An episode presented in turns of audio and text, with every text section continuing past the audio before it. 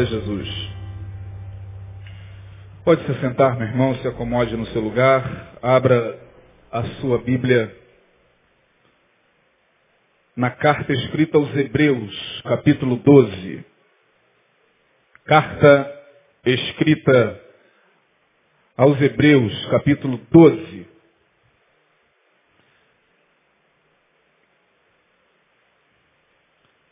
Nós já conhecemos essa palavra, conhecemos esse tema, não é desconhecido da maioria de nós, mas hoje eu quero reportar-me a ele mais uma vez e tecer alguns comentários que Deus colocou em meu coração para vos falar nesta noite.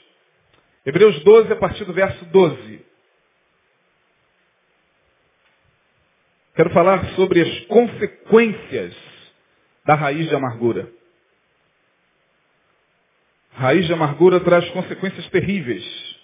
Nós vamos descobrir nesta noite pelo menos algumas destas consequências para que em cima delas nós possamos trabalhar melhor nossa vida.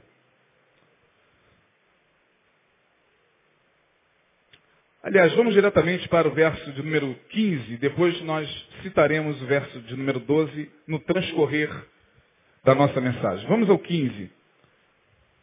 Todos acharam aí, amém? Ah, diz assim. Tirei um pedaço da minha palavra aqui. Eu, como gosto muito da minha Bíblia, vou guardar com todo carinho esse pedacinho para colar com durex. Pastor Denilson, você pode, por gentileza, guardar com todo carinho esse pedacinho da minha Bíblia que meu relógio acabou rasgando aqui. Diz assim, tendo cuidado de que ninguém se prive da graça de Deus e de que nenhuma raiz de amargura brotando vos perturbe e por ela muitos se contaminem.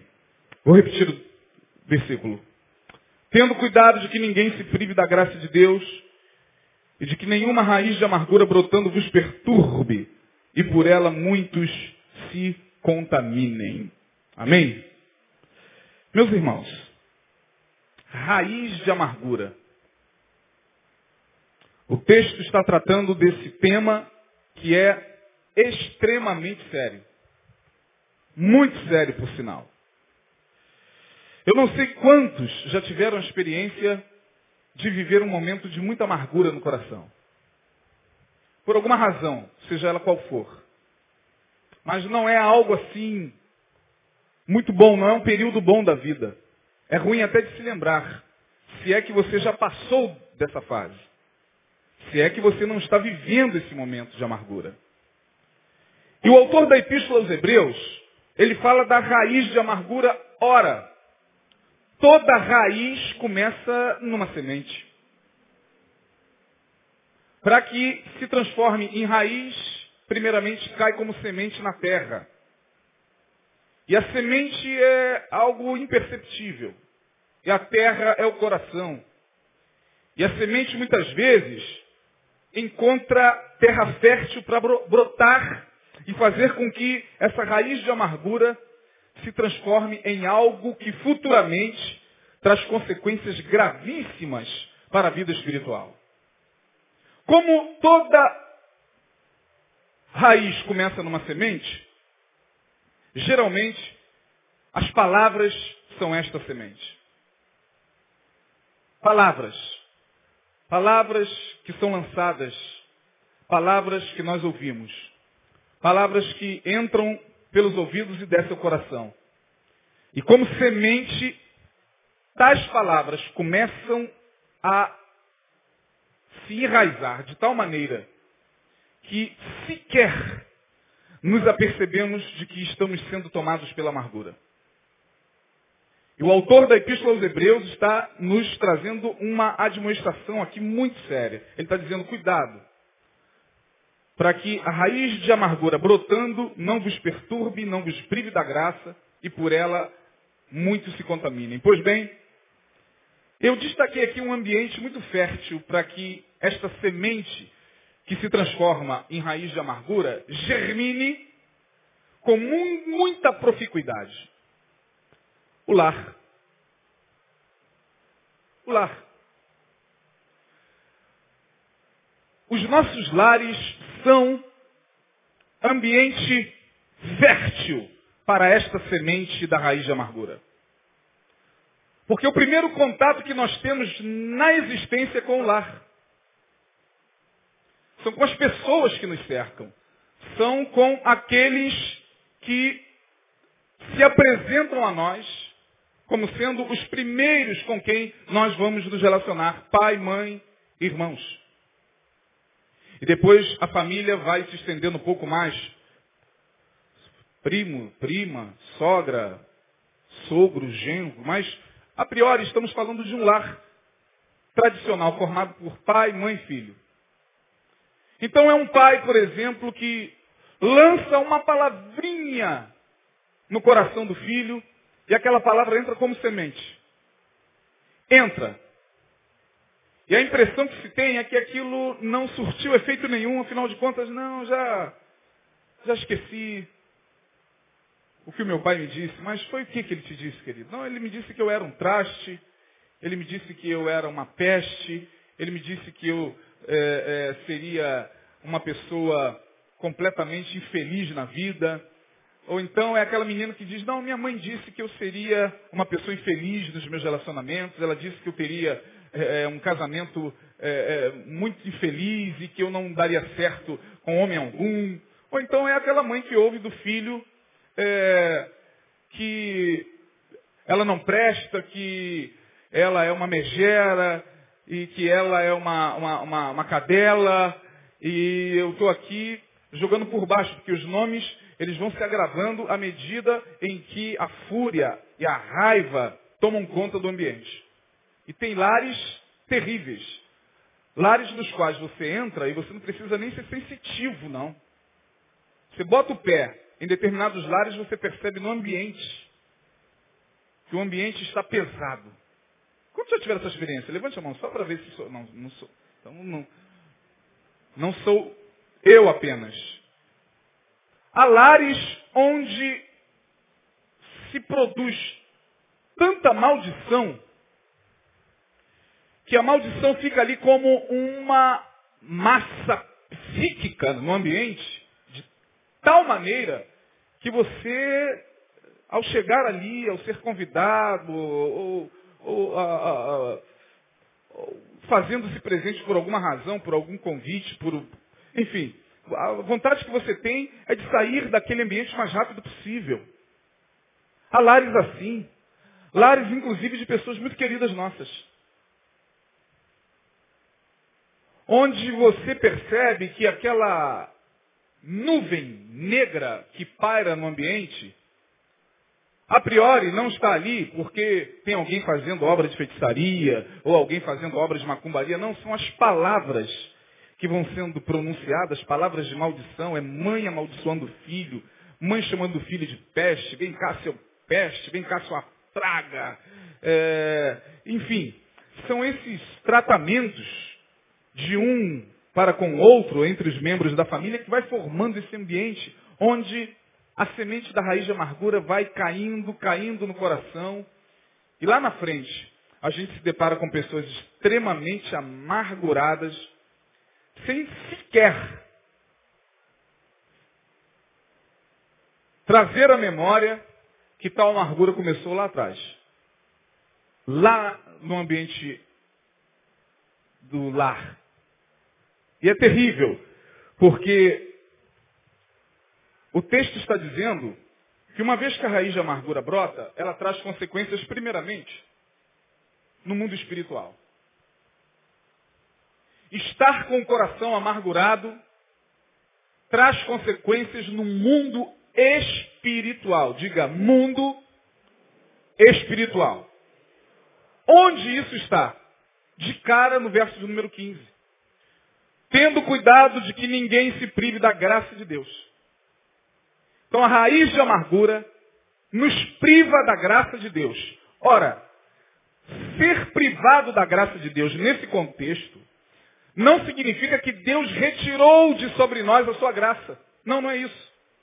Nós é que através da raiz de amargura, nos privamos da graça.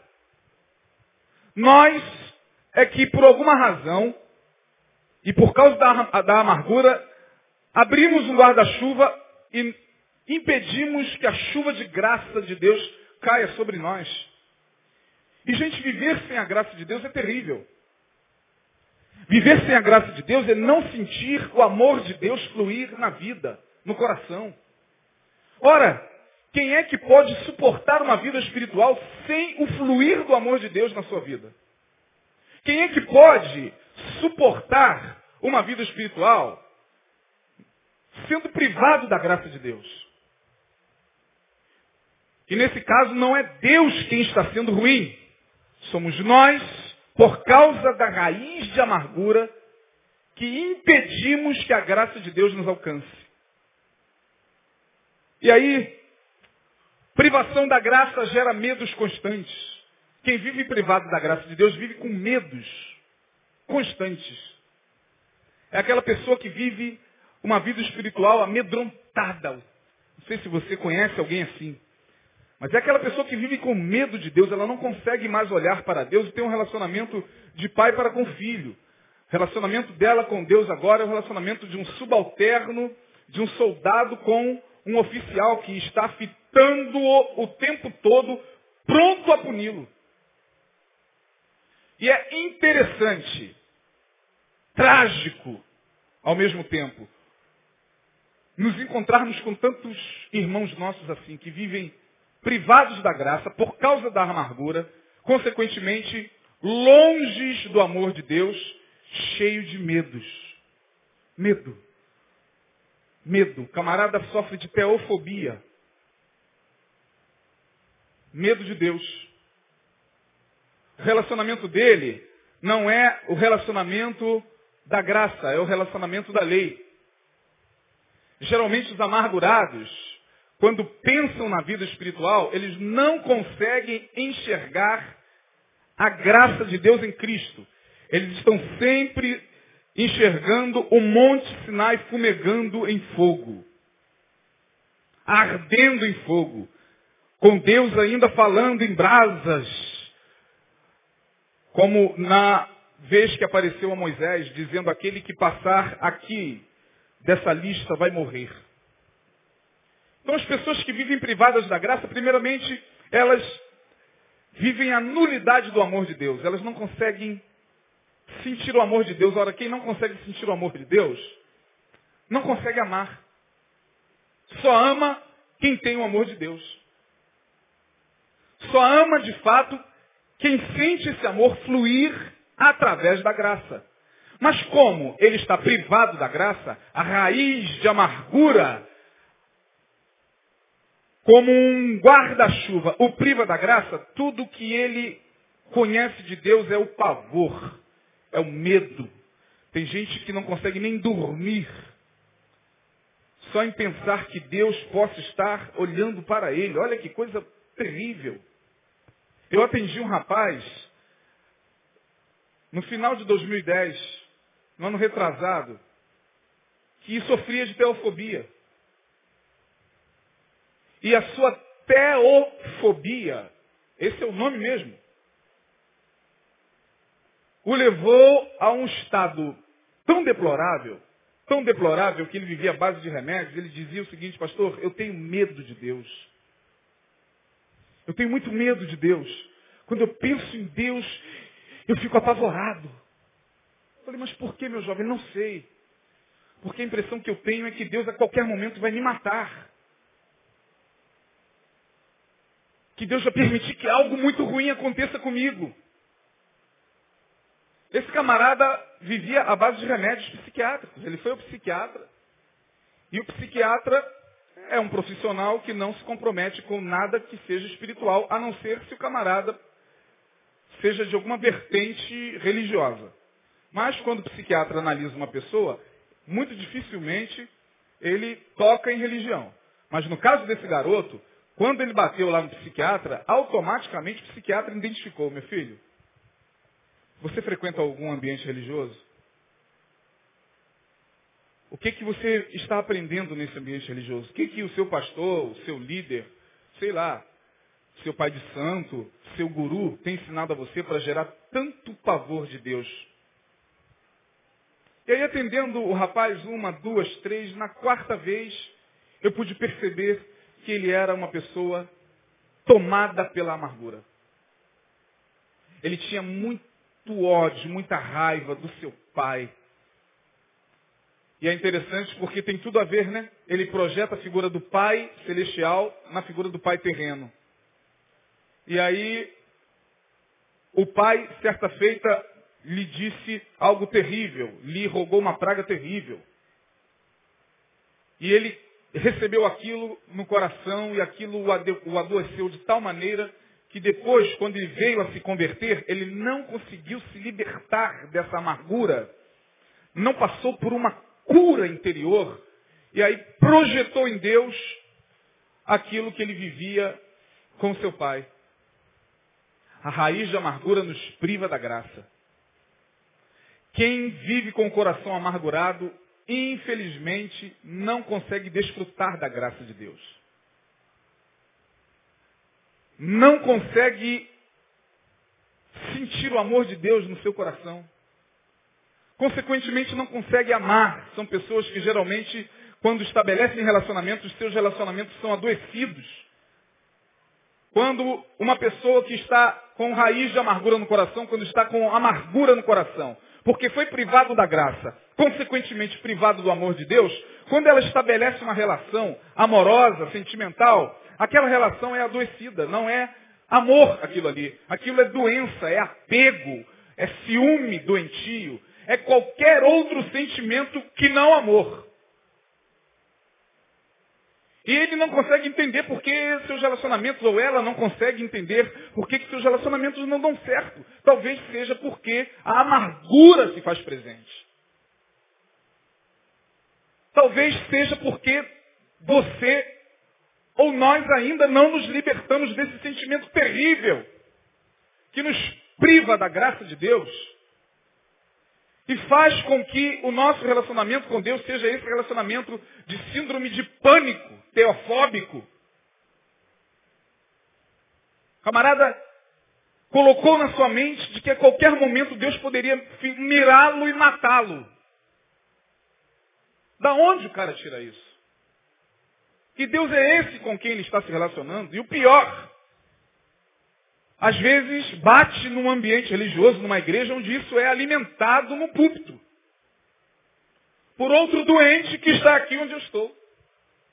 Por outro amargurado chamado pastor. E amargura gera o que, gente? Amargura.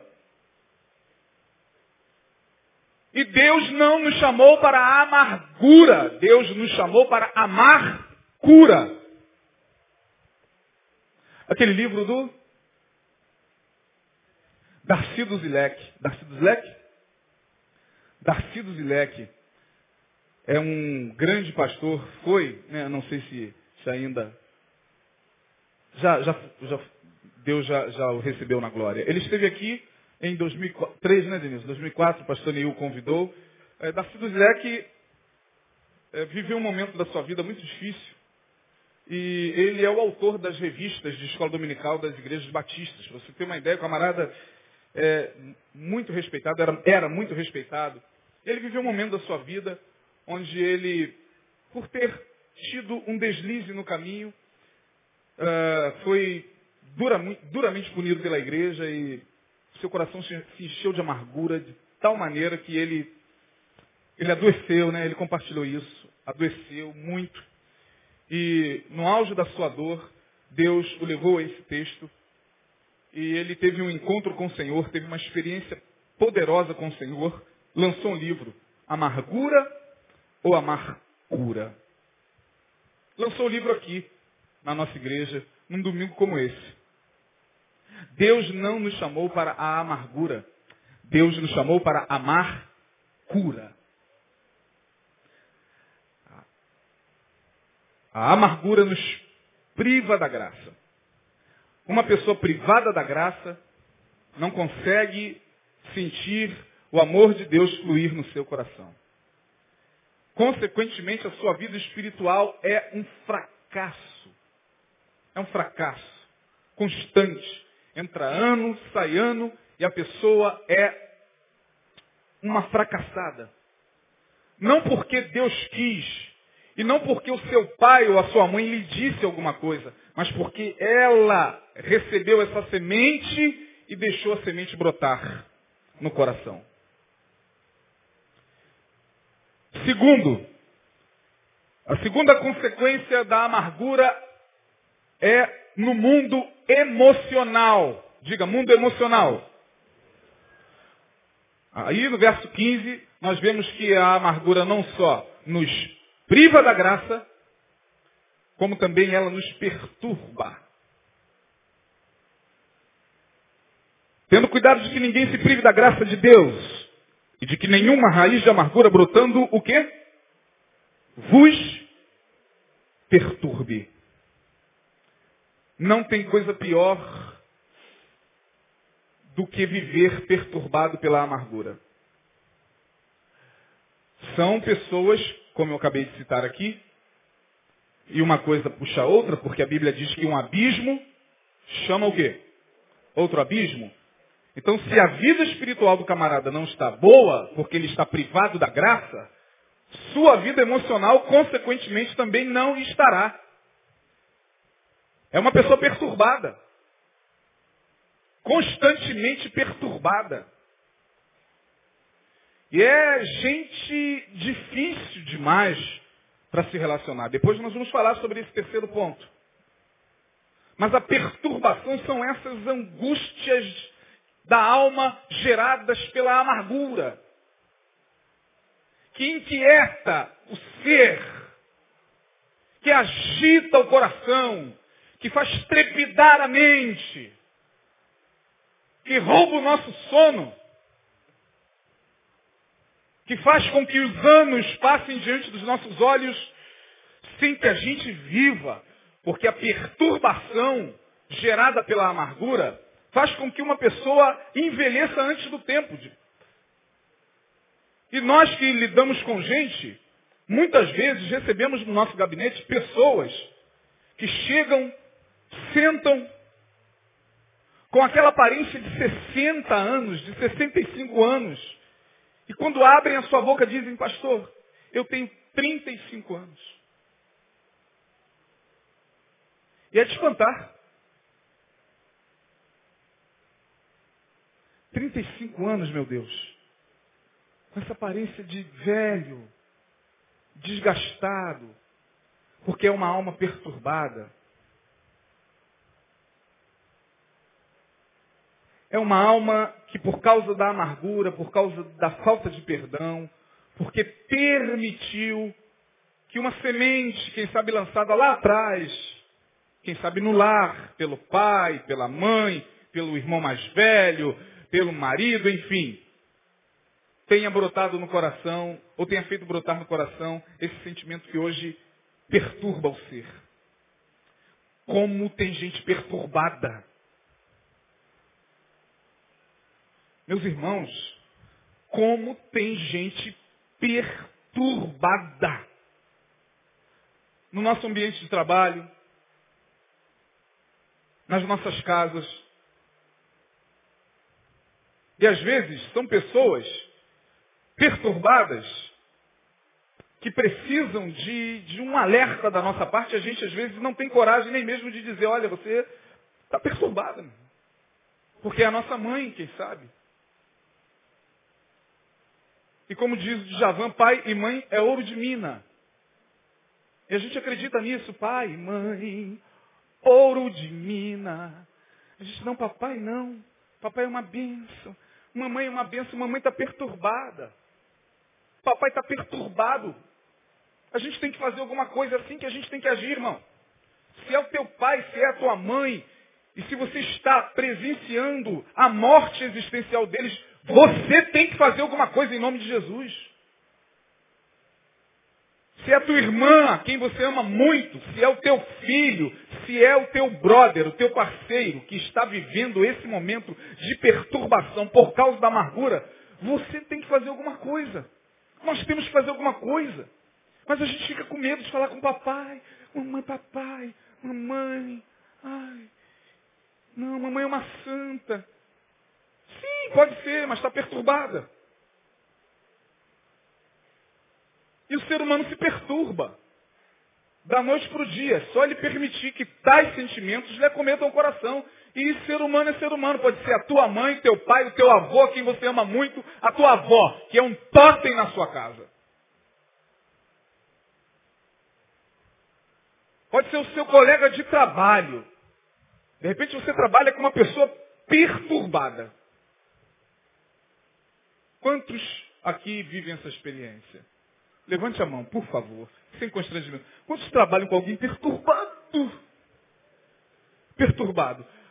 E você não sabe porque o camarada é perturbado, porque a menina é perturbada, o cara é perturbado. Quando você senta cinco minutos para almoçar com ele, quando você sai dois minutos para bater um papo com ele, lá está instalada no coração o quê? A amargura.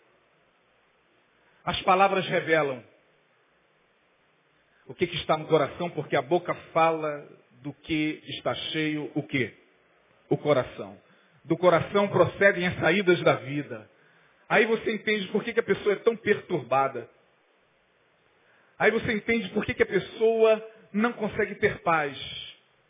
São como assombrações, como a gente anda no meio de assombração, meu Deus. Como tem assombração no nosso meio.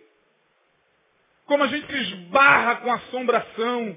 Assombração não do outro mundo, mas desse mundo. Gente assombrada. Assombrada com Deus, nós já vimos. Assombradas com a vida. Assombradas com a sombra. Por isso que é assombrada. O assombrado, na verdade, ele não tem sombra, ele é assombrado. O assombrado já morreu, nem sombra ele projeta mais na parede. A pessoa perturbada é assombrada. A prefixo de negação, sombra. A não tem sombra anda em um zumbi. E a gente anda numa sociedade de zumbis.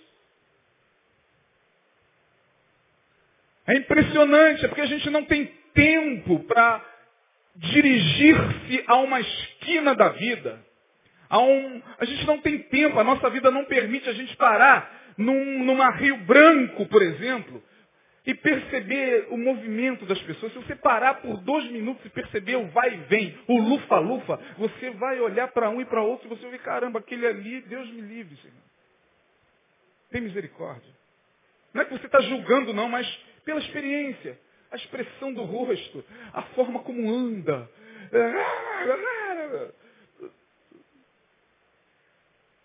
Como tem assombrações no trânsito, como tem assombrações na igreja. Como tem assombrações dentro da nossa casa. Como tem assombrações no seu trabalho. Quem sabe você se relaciona com uma assombração. A raiz de amargura tem essa consequência no mundo emocional. Ela traz perturbação, consequentemente traz a ansiedade, consequentemente traz a agitação da alma, consequentemente traz a psicossomatização do corpo. É gente que vive doente o tempo inteiro. A amargura gera doenças psicossomáticas. É aquela pessoa que vive doente o tempo inteiro. E já foi em vários médicos, já fez vários exames, já foi em várias campanhas, já caiu inúmeras vezes na frente levanta mais perturbada ainda. Eu conheço, estou falando que eu conheço pessoas assim. O camarada vai na campanha, ele está perturbado por causa da amargura. Aí alguém disse para ele, não, é um encosto. Tudo bem, eu até acredito que a pessoa está sob obsessão espiritual. Porque eles adoram quando o ser humano está entrando nesse túnel de amargura. Os vampiros espirituais adoram isso. Gostam demais. Mas não significa que é só encosto, gente. Às vezes a gente tem que tratar, como a gente está tratando aqui nesta noite. A gente tem que falar abertamente, irmão, olha, para. Sossega. É aquela pessoa perturbada que vai naquela campanha para cá, corre naquela oração dali, vai ali porque Deus que vai falar alguma coisa com ele, e tem uma campanha lá, e chega lá, o cara bota a mão na cabeça, ela rola e cai, e diz e tal, levanta, vai na outra campanha, volta nessa de novo, cai de novo, levanta, vai na outra, cai também lá, sai caindo em tudo que é lugar.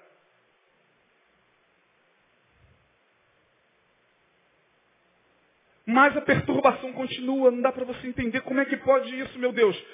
Todas as pessoas com quem Jesus se deparou e expulsou delas demônios, nunca mais voltaram para cair de novo. Me mostre na Bíblia e eu vou parar de pregar agora. Eu encerro a pregação aqui. Se alguém se levantar e me mostrar nos evangelhos, nas cartas de Paulo, alguém que tenha voltado 500 vezes para cair. E eu mostro a você que Jesus, certa feita, se deparou com um jovem extremamente perturbado, multi-esquizofrênico, lá em Gadara. E quando Jesus perguntou para aqueles demônios, qual o teu nome? Quem se lembra da resposta? Legião! Porque nós somos muitos, Jesus. É, então cala-te e sai dele. E o jovem ficou são, e Jesus foi embora, e o garoto não voltou. Eu não vejo ninguém voltar. Só nas igrejas evangélicas. Não, tem que voltar amanhã, hein? Aí a pessoa, ai meu Deus, tem mais? Tem muito mais. Isso é só o começo. E a pessoa volta e entra naquele círculo vicioso de autossugestionamento. O pastor sugestiona, ela cai. Manifesta o demônio. Ai! Aí manifesta. Sai em nome de Jesus, saiu. Daqui a pouco volta ela na terça-feira. Demônio em nome de Jesus. Quem cai? Ela. Aí tudo que ela quer é o toque do pastor. É o abraço. Porque ela está amargurada. Ela não consegue perdoar, ele não consegue perdoar. E aí, enquanto isso não for descoberto, fica essa doença. Até que alguém chegue e diz, senta aí, querido. Me fale um pouco da sua vida. Ah, porque pastor, acho que tem muito demônio, querido, querido. Por favor. Por favor, esqueça um pouquinho os demônios. Vamos deixar os demônios um pouquinho de lado. Me fale de você. Como é que foi a sua história, querido? Como é, que você, como é que foi a sua infância? Como é que você se relacionou com seus pais? Aí. Aí acabou a brincadeira. Aí o demônio que estava se escondendo atrás da possessão, porque o diabo se esconde atrás da possessão muitas vezes, sabia disso? Isso daria aqui um estudo bíblico. Quando os demônios se escondem na possessão. Como pode, pastor? Quando eles, eles se manifestam, eles se revelam. Não, às vezes ele vai ludibriando a pessoa para que, que o verdadeiro tratamento não aconteça. Aí você chega para aquela mulher e diz, o que está acontecendo? Aí tem tanta amargura ali naquele coração. Foi aquele marido que, que a maltratou, que a vilipendiou, que a ultrajou, que a abandonou, que a escorraçou, que a ignorou, e ela acumulou tanta amargura no coração, que essa amargura hoje se transformou em psicoendemoniamento. É mais fácil o demônio responder por mim do que eu falar. É mais fácil o demônio falar, ele está cheio de ódio no coração. Vocês já viram isso? O que está acontecendo, demônio? Fala aqui. Ele está cheio de ódio no coração. É mais fácil do que eu chegar. Pastor, você pode me atender? Posso. O que está acontecendo, Isaías? Denilson, eu estou cheio de ódio no coração. Está pensando que isso é fácil? Não, é mais fácil. Ah, qual é o teu nome? Tranca-rua. E aí, Tranca-rua, o que, você está fazendo na vida dele? Ele está cheio de ódio no coração. Ó. Aí sai. Pronto, ou o ódio foi embora. Nem sempre. Às vezes Deus precisa mexer mais. Ah, tem que doer mais um pouco. Não se tira um vazamento de uma parede jogando massa na parede e jogando tinta na parede. É o que muitos ministérios fazem por aí. Eu não estou aqui dizendo que a gente não acredita em demônios. Se demônio se manifestar, a gente expulsa em nome de Jesus. mais a gente entende que há algo no coração do ser humano que precisa ser trabalhado. Que precisa ser mexido. Ser mexido ninguém quer, irmão. Vai nas correntes de endemoniamento, estão abarrotadas. Manda essas pessoas procurarem um terapeuta. Manda, pede essas pessoas, você precisa procurar um psicólogo, querido, precisa procurar o um pastor, faz um gabinete, procura uma ajuda terapêutica. Não, eu não, que isso? Ora, como é que pode isso? É porque elas não querem ser mexidas, elas não querem ser trabalhadas, elas não querem se permitir que se arranque do coração a amargura, porque isso dói. Tocar no passado dói. Lembrar do papai e da mamãe que nos amaldiçoou dói. Lembrar do marido que, que, que lançou aquela palavra de maldição dói. Lembrar daquela pessoa que nos traiu, a quem nós admirávamos profundamente, dói. É mais fácil jogar a culpa no demônio. Ele levou sobre si todas as nossas iniquidades. Não é mais o cordeiro, é o demônio. E o pior, o pior é que tem gente que fica escandalizada com essas coisas tão simples que a gente está falando aqui. Perturbação, como tem gente perturbada por causa da raiz de amargura. Brotando, vos perturbe. E aí, temos uma consequência no mundo espiritual da amargura. Veja como isso é sério, gente. Veja como guardar sentimentos negativos no coração é sério. Eu fico impressionado como pode algumas pessoas passarem anos a fio ruminando ódios pela vida, como um camelo que passa pelo deserto ruminando aquilo que ele comeu. Tais pessoas passam pela existência não se permitindo achar por Deus, serem tratadas por Deus. Entra ano, sai ano, estão aí na, na, igreja, estão dando dízimo, estão nos corais, estão tocando instrumentos, estão pregando. Mas o coração continua cheio de amargura. São pessoas incapazes de perdoar. Fale de tudo, pastor, mas não me fale de perdão, porque eu não vou perdoar essa pessoa. E quando a gente toma essa, essa posição, quando a gente toma esta atitude, nós estamos dizendo para Jesus, o que o Senhor deixou escrito na sua palavra, pelo menos no que diz respeito ao perdão, a mim não quer dizer nada. Jesus, me desculpe, eu sou cristão e eu te sigo. Eu digo para todo mundo que crê no Evangelho, mas eu creio no Evangelho, tô dentro e tô fora. Conhece a moda do Evangelho, tô dentro e tô fora? Não. Quem conhece aqui? Vou lançar, vou lançar. Vai sair no YouTube. O Evangelho tô dentro e tô fora. A gente faz o seguinte, a gente abre a Bíblia e diz lá, o texto, bem-aventurados que choram, porque serão consolados. Estou dentro, Jesus. Bem-aventurados que têm fome e sede de justiça, os que são perseguidos e tal, tal, tal. Estou dentro, Jesus. Se teu inimigo tiver fome, dá-lhe de comer. Aí a gente fala o quê? Estou fora, Jesus. Se o teu inimigo tiver sede, dá-lhe de beber. Estou fora, Jesus. Pedi, pedi, dar-se-vos-á. Estou dentro, Jesus. E a gente fica, não estou dentro. Estou fora. Estou dentro, Jesus. Estou fora, Jesus. Esse é o evangelho que a gente vive hoje. Não é o evangelho integral. Não é o compromisso com o evangelho. É o que nos faz bem. Tem que amar o inimigo. E Jesus foi mais além. Jesus foi além da lei. Porque a lei dos camaradas lá, a lei dos judeus, dizia o seguinte: ama ao teu amigo e aborreça ao teu inimigo. Você tem direito. Moisés deu ao povo o direito. Quantos advogados tem aqui? Quantos estudam direito aqui? Levante a mão. Pois é. O direito, ao meu ver, não faz justiça.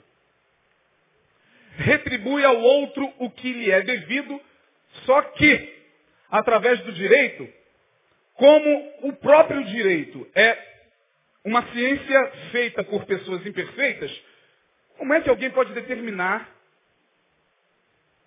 o que o Denilson me deve pela afronta que ele me fez? Isso para mim não é justiça. O direito é o direito. Eu tenho direito de estar magoado. Mas é claro, irmão. Ele me magoou, eu tenho o direito de ficar magoado. Tá certo. Ele me fez mal, eu tenho o direito de retribuí-lo. Você está coberto de razão. Ele me bateu aqui, eu vou dar uma nele aqui. Você está correto. Moisés te cobre de razão. Olho por olho, dente por dente, meu amigo. Você está correto. Aí vem Jesus. Bom, Moisés disse isso. Eu, porém, vos digo, porque Jesus ele não veio pelo caminho do direito, ele veio pelo caminho da justiça. Buscai primeiro o reino de Deus e a sua, o que? O seu direito? E a sua justiça. Jesus nos chama à justiça de Deus, não ao direito mosaico. Porque pelo direito está certo. Eu, eu, eu tomei, eu tenho direito de dar. Direito de resposta. Direito de resposta. No Evangelho, às vezes, a gente não tem direito de resposta. A gente até quer, mas pela justiça a gente tem que se calar. E Jesus disse muito mais. Jesus falou, olha, se o teu inimigo pleitear contigo para te arrancar a capa, o que, que eu faço, Jesus? Dou parte, vou ao sinédrio, vou à sinagoga, vou aos juízes. Sim, você pode ir e dar queixa de que roubaram a sua capa. Mas eu, porém, vos digo, se roubaram a tua capa, se brigaram com você, e para arrancar a tua, a tua capa, dá-lhe também o quê? A túnica. Se alguém pedir a você para caminhar com ele uma milha, caminha duas. Isso é justiça. Não é o evangelho tô dentro, tô fora, irmãos. O evangelho do tô dentro e tô fora é o evangelho parcial. É o evangelho que essa geração quer. É o evangelho que faz muito bem ao ego. Puxa vida, como é bom a gente se vingar. Eu fui uma pessoa muito vingativa na vida. Mais novo, eu era muito vingativo, eu era um adolescente muito vingativo. E eu me lembro que uma vez eu tomei uma surra de um cara que era meu amigo, se dizia meu amigo, só que ele bebia muito, então naquele dia eu não sabia que ele tinha entornado já algumas branquinhas. E eu cheguei, e aí, brother, beleza, dei um tapa aqui nele, o cara virou e me deu um soco. Falei, caramba, que é isso, cara? Aí, rapaz, como é que tu chega assim me batendo? Falei, rapaz, sou eu. Oh, cara, olha o que, que você fez. Olha, aquilo me deu um ódio. Ah, irmão, eu sei que é ódio. Eu sei o que é ódio, eu sei o que é ódio. Eu fiquei um mês com ódio mortal daquele cara. Eu tinha 14, 15 anos. E a, o meu desejo foi o seguinte. Bom, ele bebe muito. Estou abrindo aqui para vocês, isso é a mais pura realidade. Eu falei, ele bebe muito. O que, que eu vou fazer? Eu vou. E depois ele quis se redimir. No outro dia, né? Quando passa o efeito do álcool, aí, deixa chorar. Aí vem no meu ombro. Aí deitou aqui no ombro. Você é meu brother, porque a gente era brother mesmo. O cara gostava de mim. Não sei porque ele fez aquilo. Aí você, me desculpa. Eu assim parado, pensando, como é que eu posso me vingar desse cara, meu Deus? Não, não esquenta a cabeça não. Beleza, cara. O adolescente e eu sempre fui uma pessoa muito introvertida. É, nunca fui de expressar de imediato a, as minhas emoções. Até hoje, tenho muita dificuldade de expor emoções. Aí eu falei, já sei, ele bebe muito. E já, já que está tudo em paz, tudo voltou ao normal, eu vou comprar chumbinho Vou jogar chumbinho dentro do copo dele, vou pedir, vou pedir um copo de cachaça. Quando ele estiver distraído, aí, vamos tomar uma branquinha aqui e tal. Eu vou despejar chumbinho e vou deixar esse cara agonizar na minha frente. Bom, eu já estava afastado da igreja, mais fácil ainda.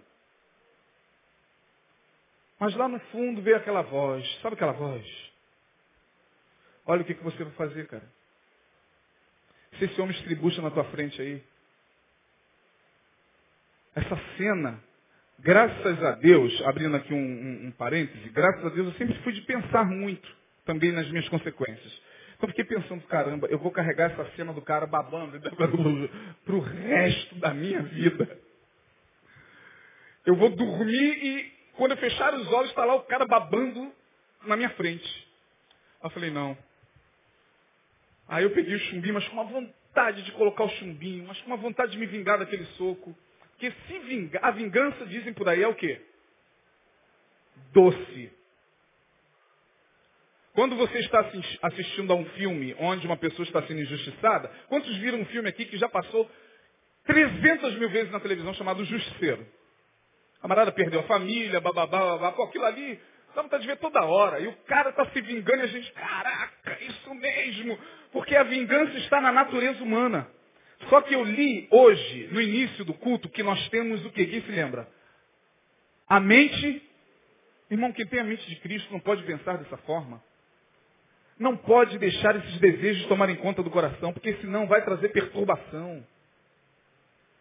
Você pode até naquele momento se achar vingado. O teu ego vai se achar vingado. Mas você vai sofrer perturbação. A consequência emocional da raiz de amargura é a perturbação. Terceiro, consequência no mundo das relações. Primeira consequência está no mundo espiritual. A pessoa é privada de quê? Da? A segunda consequência está no mundo emocional. Ela fica perturbada. A terceira consequência está aí, tudo no versículo 15. No último, da última frase do versículo 15 diz o seguinte, brotando, vos perturbe, vos perturbe, e por ela o quê? O que está aí na sua Bíblia? Muitos se contaminem. Terrível você lidar com uma pessoa amargurada, ela te contamina. Ela exala o seu coração fétido. Suas relações acabam se tornando adoecidas. Relacionar-se com uma pessoa amargurada é terrível. Você tem alguém assim na sua família, você tem uma irmã assim, você tem um colega assim, você tem um irmão na igreja assim, você sabe o que, que a palavra está dizendo. Por ela, muitos se contaminam. O amargurado, ele só sabe falar do que não presta. O amargurado, nunca, porque ele está privado da graça. Simples de entender. Não tem mais graça sobre ele. O amor de Deus, consequentemente, não está mais fluindo, ele já está perturbado. Quando ele vai se relacionar, ele acaba contaminando quem está à sua volta. Ele só fala mal das pessoas. Ele só tricota a vida das pessoas. Esse é o amargurado. Ele, só, ele é invejoso. Ele, você sente nas palavras dele a inveja de uma pessoa que foi bem sucedida e ele não, que conseguiu algo que ele queria, que é invejoso. O amargurado só sabe contaminar com as suas palavras. Ele só sabe se reunir para falar do pecado alheio. A oportunidade que ele tem quando se encontra com alguém, nem que seja um minuto. Peraí, peraí, peraí, eu quero falar contigo rapidinho. Rapidinho, vem cá. Cuidado com fulano, hein? Cuidado com fulano, cuidado, hein? Ó, oh, é, o amargurado, ele, ele não perde um segundo na vida para contaminar as pessoas. Ele é amargurado porque ele se torna complexado. Ele acreditou no que o pai disse, você é um borra-bostas. Você é um Zé Ninguém. Ele acreditou naquilo, ele vive dessa forma, ele vive como um borra-bostas. E não adianta você chegar para ele e falar, cara, você é mais do que vencedor em Cristo Jesus. Não adianta, ele está privado da graça, brother. Essas palavras de vitória só entra ou entram no coração de quem está debaixo da graça de Deus. Quem está privado da graça, você pode chegar para o camarada e falar, cara, você, você é inteligente, ele não acredita. Cara, você também pode chegar lá, ele não acredita. Cara, para com isso, ele não acredita. Cara, deixa a vida dos outros, ele não vai deixar. Porque ele precisa de cura. Ele não se enxerga.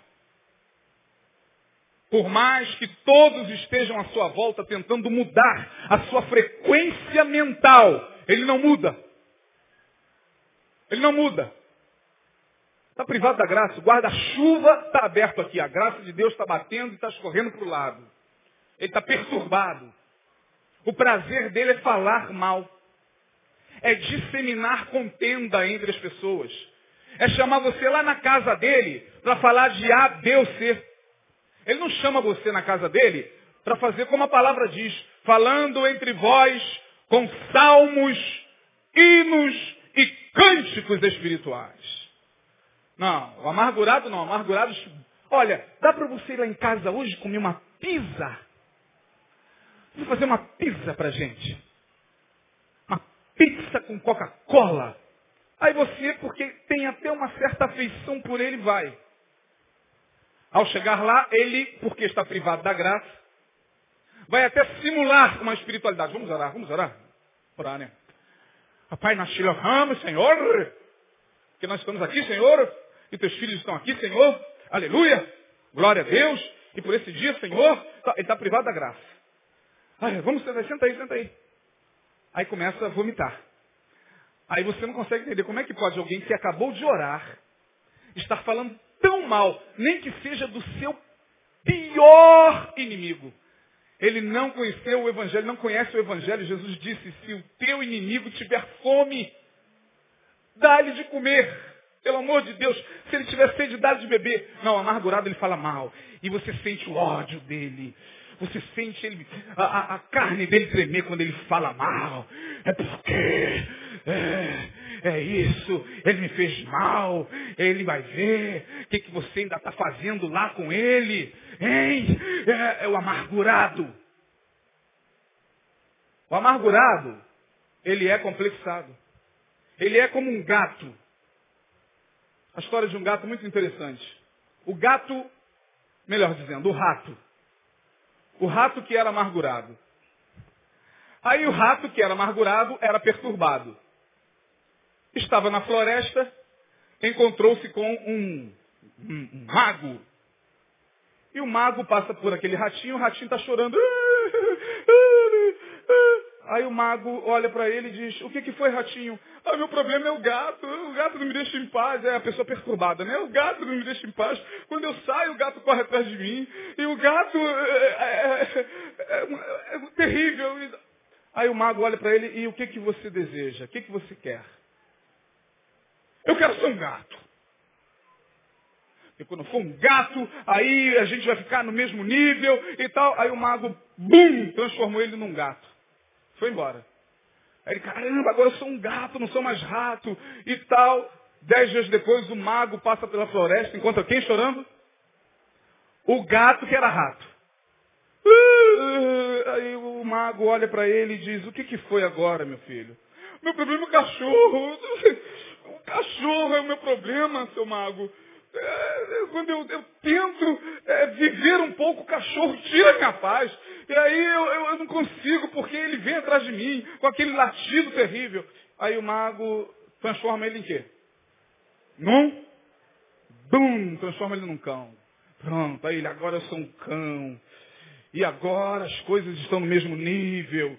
E tal. Dez dias depois está o cão, que era gato, que era rato, chorando. Qual é o seu problema agora? Meu problema é o homem.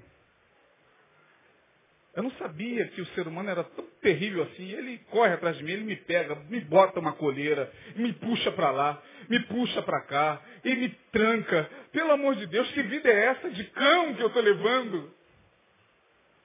E o que, que você quer? Eu quero ser um homem. Aí o mago, bum, transforma ele num rato. Ele, é? Transformou num rato. Ele, não, não, não, não. Eu nunca te transformei. Você sempre foi um rato. Passar bem. Foi embora.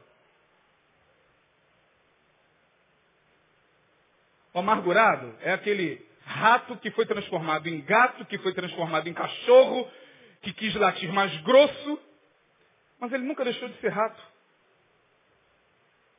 A transformação vem de dentro. Quero caminhar para o final, meus irmãos.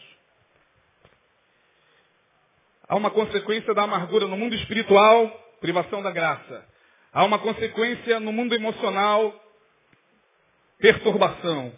Há uma consequência no mundo das relações. Brotando vos perturbe e, por ela, muitos sejam contaminados. E agora, o que fazer para se libertar da amargura? Primeiro, está aí no verso 14. Está tudo aí. Está tudo aí. A orientação do escritor aos hebreus está toda diante de nós. Debaixo do nosso nariz. O que, que diz o verso 14? Seguir o quê? A paz com todos. E a santificação, sem a qual ninguém verá o Senhor. Portanto, ninguém pode dizer que é santo se não está em paz com o outro.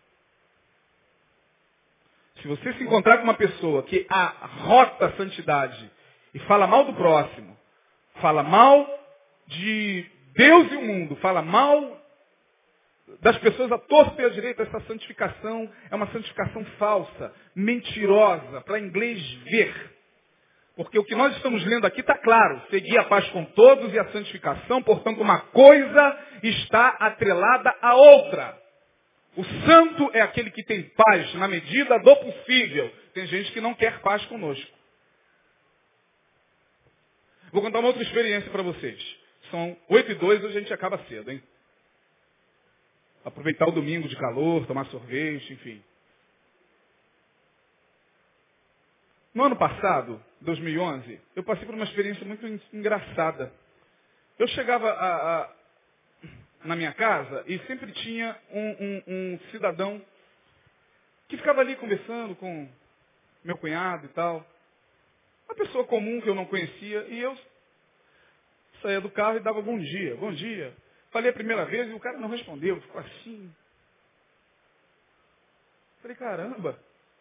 Aí falei com meu cunhado, e aí, beleza? Beleza, beleza. Aí no outro dia, eu saí, estava ele lá conversando, falei, bom dia. Aí meu cunhado me respondeu, ele olhando lá para a esquina. Falei, rapaz, será que ele é alguém do passado? A quem eu fiz muito mal? A gente fica pensando assim, né? E agora nos reencontramos e o cara que isso? Como é que você dá bom dia para uma pessoa, a pessoa vira a cara assim? Já, já teve essa experiência? Dá bom dia, a pessoa virar a cara para você, assim, com aquela fúria. Falei, caramba. Aí eu falei, puxa vida. Mas fazer o quê, né? Aí pela terceira vez, uma vez eu cheguei, então pela ter terceira vez. E nesse dia foi engraçado, porque eu cheguei na hora do almoço, parei, fui em casa almoçar e estava ali no portão. Eu passei, opa, opa, bom dia. Aí o meu cunhado me respondeu, Bom dia. E ele não. Falei, rapaz, tá séria coisa. Bom, o que fazer? O que fazer, irmão?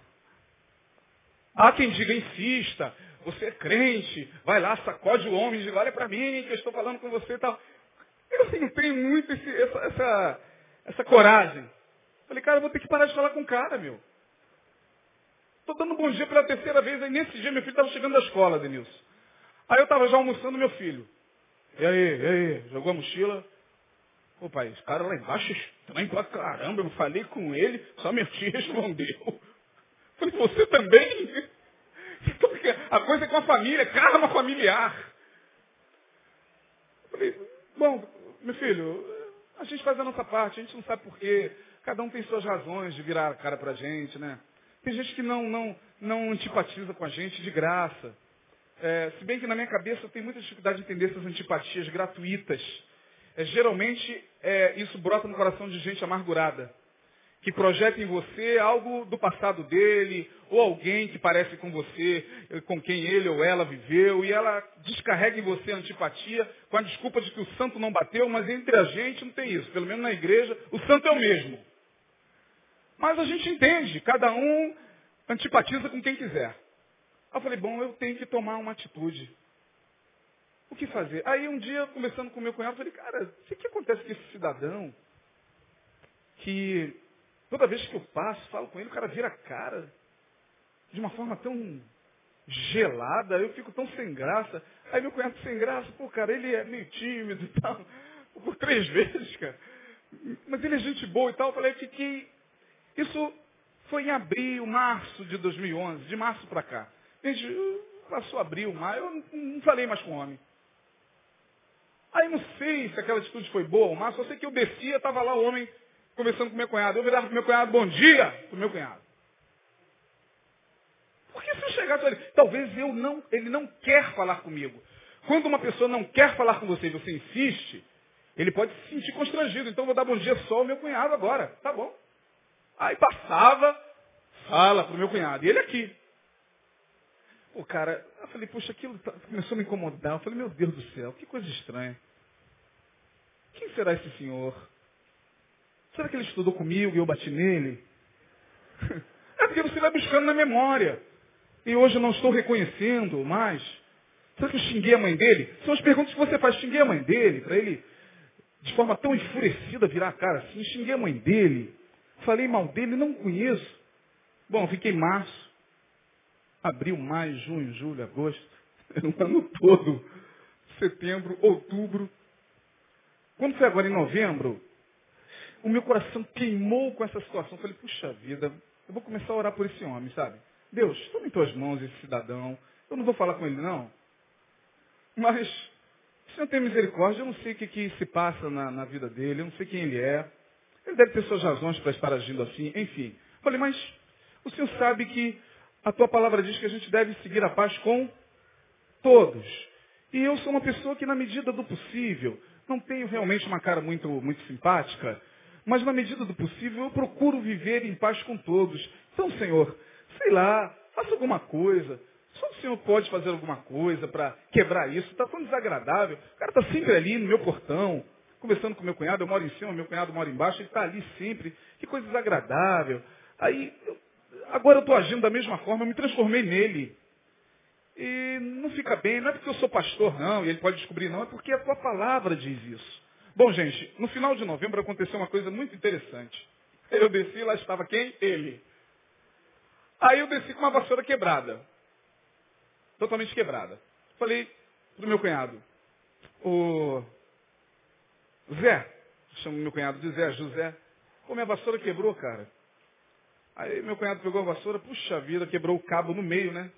Ele, rapaz, se eu tivesse um cabo desse, eu colocava para você agora. Eu falei, não, eu vou comprar uma outra. Ele trabalha com isso. Falei, me dá uma outra nova. Ele, puxa, mas a vassoura está novinha, de fato estava. O cara está assim, olhando para lá. Aí, do nada, seu Zé, eu vou lá em casa, eu tenho um cabo para ele.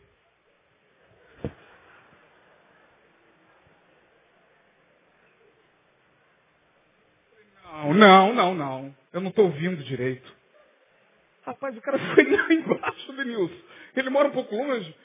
E quando eu vi, estou vendo ele com cabo. Aí eu falei, meu Deus, fiquei tão envergonhado. Falei, Jesus, o que, que eu faço agora, Senhor? Agradeço no mínimo, né? Ele chega, meu cunhado aqui, ele. Ah, dirigindo seu meu cunhado. Aí, seu Zé, se dá na vassoura dele. Eu falei, meu amigo, muito obrigado. Ele, não, não há de quê. Eu falei, poxa, não precisava se dispor. Não, eu moro logo ali. E dali nós conversamos muito tempo. E a história do cara é uma história admirável. Vocês não fazem ideia, não posso contar porque não tenho tempo. Mas tudo isso porque eu pedi em pensamento ao Senhor. Para que de alguma forma, já que a palavra está dizendo seguir a paz com todos e a santificação, meu Deus, eu quero ser santo. Pelo menos no que tange aos meus relacionamentos fraternais. Não sei lá, para mim foi Deus que fez isso. Vocês têm outra explicação? Só pode ter sido o Senhor. Porque como é que pode? O que, que deu no cara? Peraí, eu tenho cabo para ele. Foi lá na casa dele. O sol estava quente, ele voltou. Gente, seguir a paz, perseguir a paz, é algo que pode nos livrar da amargura. O amargurado, ele não quer paz. O amargurado é aquele que age como esse senhor que não conhece o Evangelho. Comecei com ele depois de muito tempo. Aí ele me falou até da, da, da vida pessoal dele. Meu Deus, tudo que o homem queria era ser ouvido, cara. Mas as pessoas, por causa da dor, por causa da forma delas terem sido criadas, por causa da sua maneira de ser, às vezes não consegue. E tal. O cara falou da vida pessoal dele e eu não consigo entender como pode um evangélico agir dessa mesma forma com o seu próximo e dormir. Conseguir colocar a cabeça no travesseiro e dormir, acordar no outro dia, vir à igreja, fazer a mesma coisa de novo com o seu próximo, tomar a ceia, eu não consigo, irmãos, a, na minha cabecinha medíocre, não entra esse tipo de atitude. Eu falei, meu Deus, como pode? Será que esse cara não está sendo incomodado pelo Senhor? O cara acabou de ceiar aqui. O cara estava chorando ali com o braço levantado. O cara veio aqui ofertar ao Senhor. E passa e vira a cara para o seu próximo de uma maneira tão, tão fria. Fala mal do seu irmão. Abre a boca para falar mal do seu irmão de uma maneira tão fria. Não, não dá, na minha cabeça não dá, gente. Me desculpe, eu não sou mais santo do que ninguém. Então, como a gente pode se livrar da raiz de amargura? Seguindo primeiramente a paz com quem? Com todos. Tem gente que vai virar a cara para a gente, a gente não pode fazer nada. Não tem como também. Eu estou falando com você, rapaz. Bom dia! Imagina se eu fizesse isso com um pobre coitado. Opa, bom dia. O cara falava que barra. Não é isso que eu estou falando, mas na medida do possível. Dessobrecarregar o coração. Deixar o coração leve. Para que quando a gente entrar na casa de Deus para cultuar o Senhor, não cultue ao Senhor com aquele peso no coração, privando-se da graça de Deus. Seguir a paz com todos é uma orientação. A segunda, perdoe na medida do possível, irmão. Você já ouviu centenas de vezes 500 mil palavras sobre perdão aqui desse púlpito, do pastor o ano inteiro, a quarta-feira inteira, o domingo inteiro. Peça a Deus que te dê essa capacidade para perdoar, nem que seja o teu inimigo, em nome de Jesus. Não ore aquela oração de feiticeiro. A oração de feiticeiro é uma oração, é uma bênção para o ego. Porque no nosso meio tem feiticeiro também. Tem feiticeiro pior do que lá no candomblé. Porque lá o feitiço a gente já sabe que é mesmo, e é galinha preta na encruzilhada, farofa, charuto, cachaça. Pro Exu Caveira. Então, o cara já se mostra logo, aqui é feitiço, bro. O que, que, que, tu quer? Tu quer matar o cara? Tu quer o que? Amarrar o cara? Tu quer o quê? Pegar o lugar do cara? Lá eles jogam aberto, são muito mais francos. No nosso meio, o feitiço é velado. Contra os nossos inimigos, Senhor, eu entrego em tuas mãos. Olha o ódio. Eu entrego em tuas mãos. Aí a gente entrega nas mãos do Senhor o nosso ex, a nossa ex, o, o, os nossos inimigos, aquele que nos caluniou, toma em tuas mãos, faça a justiça, Senhor. E a justiça, às vezes, que Deus vai fazer é fazer isso que fez comigo. Ele não era meu inimigo, não fez nada contra mim, mas vai colocar a pessoa do teu lado. E aí a gente vai falar, segura a mão do seu irmão, porque agora a gente vai orar. Esse foi ele.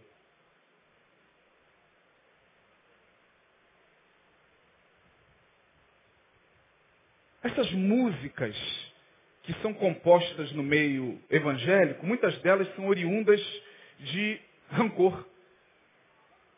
Músicas que a gente adora, a gente canta, a gente celebra, porque o Senhor vai pegar teu inimigo e bater teu inimigo, e Jeová vai bater o teu inimigo, teu inimigo virá, e bebê, sabe essas coisas que tem por aí? Eu não sei nem cantar essas coisas.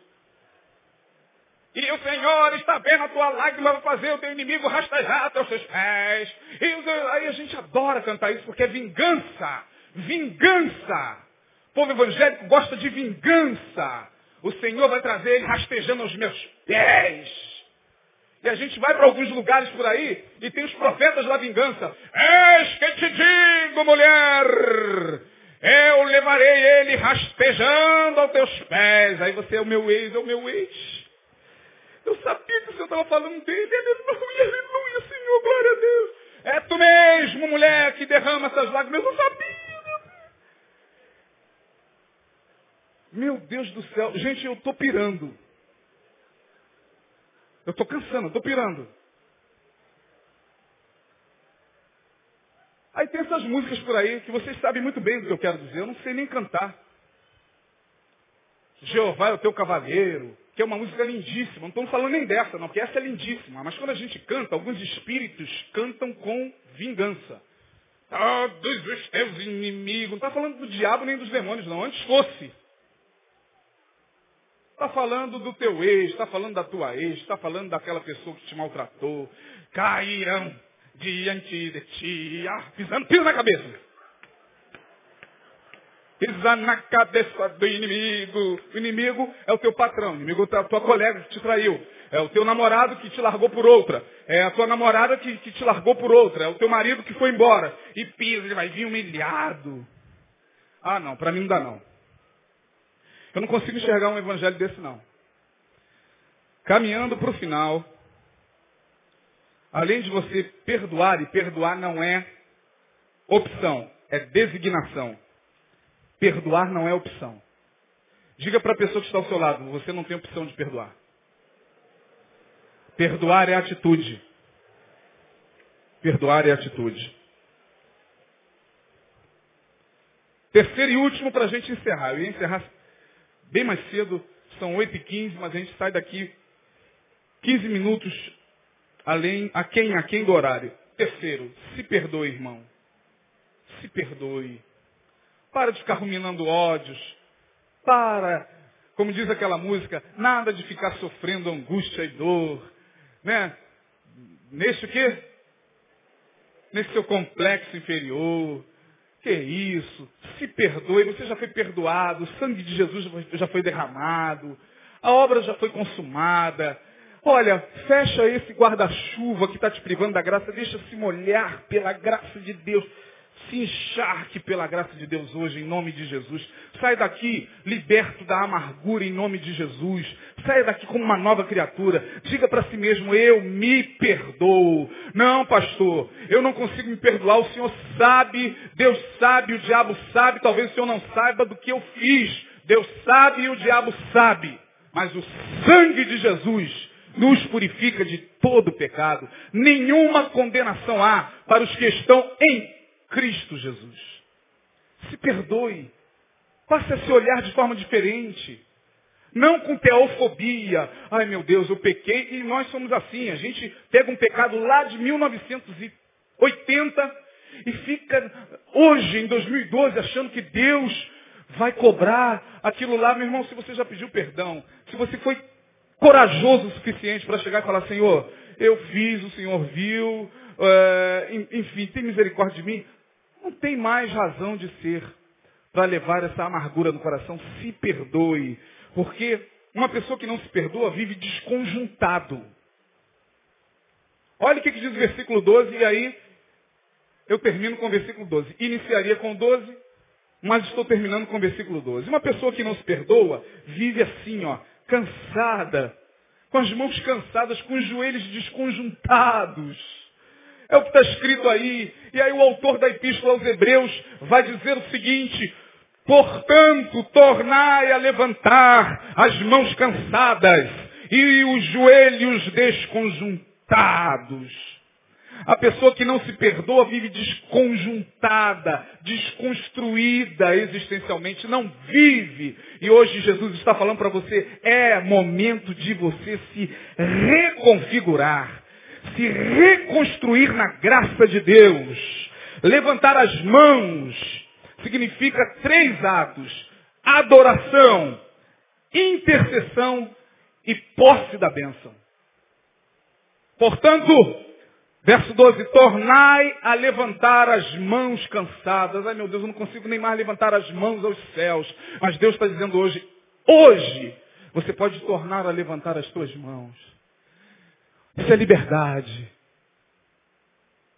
É tomar posse da bênção de Deus. Eu recebo tudo que a tua graça tem para mim, Senhor. É interceder uns pelos outros, é abençoar uns aos outros, levantar as mãos é adorar. Os joelhos falam da parte que sustenta o corpo. Quem já teve problema no joelho sabe que é terrível. Porque o joelho desconjuntado, o corpo não fica em pé. E hoje Deus está dizendo, ponte de pé, que falarei contigo. Aliás, acredito eu, não sei, ele já falou. Glória a ti, Jesus. Cante. Aleluia. Tudo que Jesus conquistou na Levantando as mãos. cruz, Cante com fé. Levante suas mãos e tome posse. Tomamos posse, é nossa. Aleluia. Toda